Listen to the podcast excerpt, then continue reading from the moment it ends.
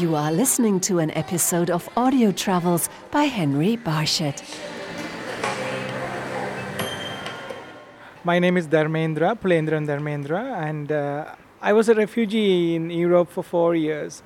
But it was I when I was a child, like when I was four, I left the country. I returned back when I was nine. But after 1990, I lived in the north, so until the war ends. So I had a direct experience with war. Pulendran Dharmendra is in his early 30s. He is slim, with curly black hair and big sad eyes. Many years of living in civil war Sri Lanka have left their mark. Over three decades, over the past 30 years, there was an ongoing war that had created a lot of destruction, displacement, and um, affected everyday life of the people. He remembers the night well when he and his family had to leave their home. It was in 1996. There were war between LTTE and the military. The military moved into the places where we were living, so we have to get evacuated. We walked for a day or two on foot, and we reached a temple. And we, since we don't have a place to stay, we stayed in the temple for a while.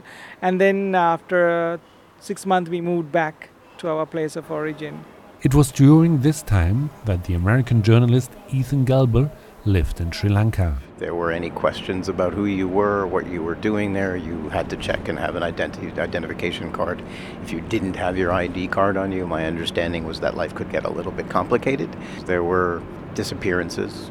You disappeared in the middle of the night. There were these stories of white vans where in the middle of the night a white van would pull up to your home and masked people would jump out and take you away and you would never be heard of again.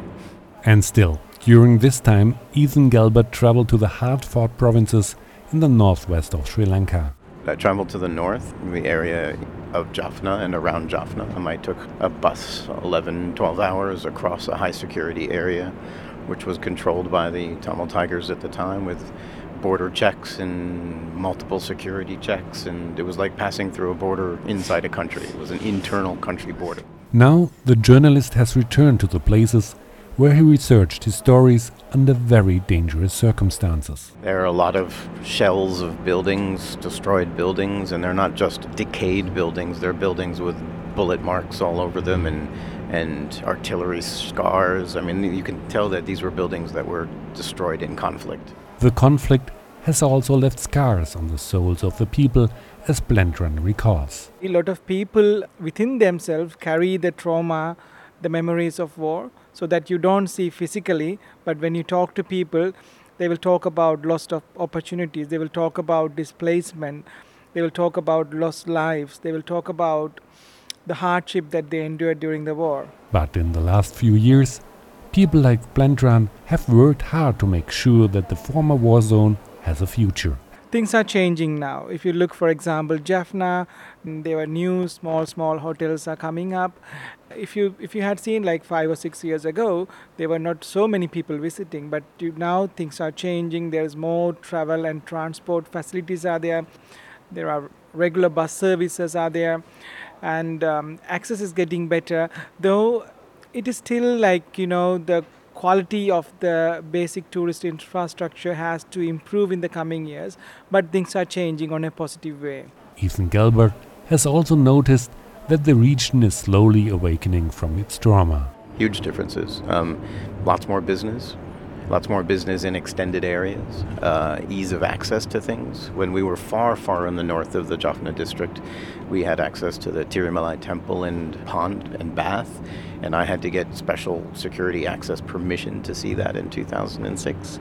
So certainly there are changes, but that's 10 years ago and five years since the war stopped. There's, it's natural for things to change, but it is interesting to watch how in some places there's more openness, whereas I've learned and heard that in other places there is not.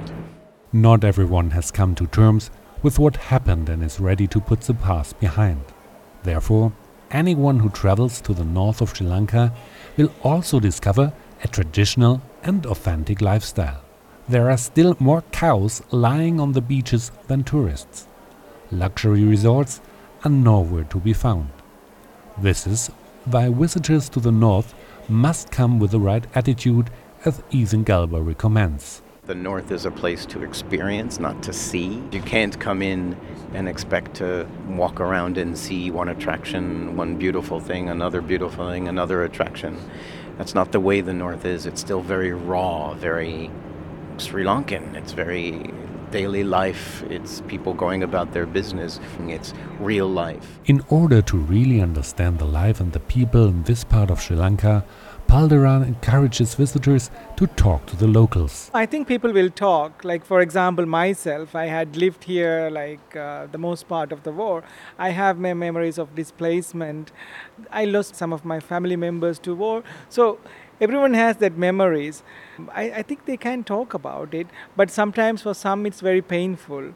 But people are willing to talk about it because that's also a way of getting yourself healed, no? A trip to the north of Sri Lanka may not be an easy journey, but it will certainly reward you with many intense and unforgettable experiences. You were listening to an episode of Audio Travels by Henry Barshett.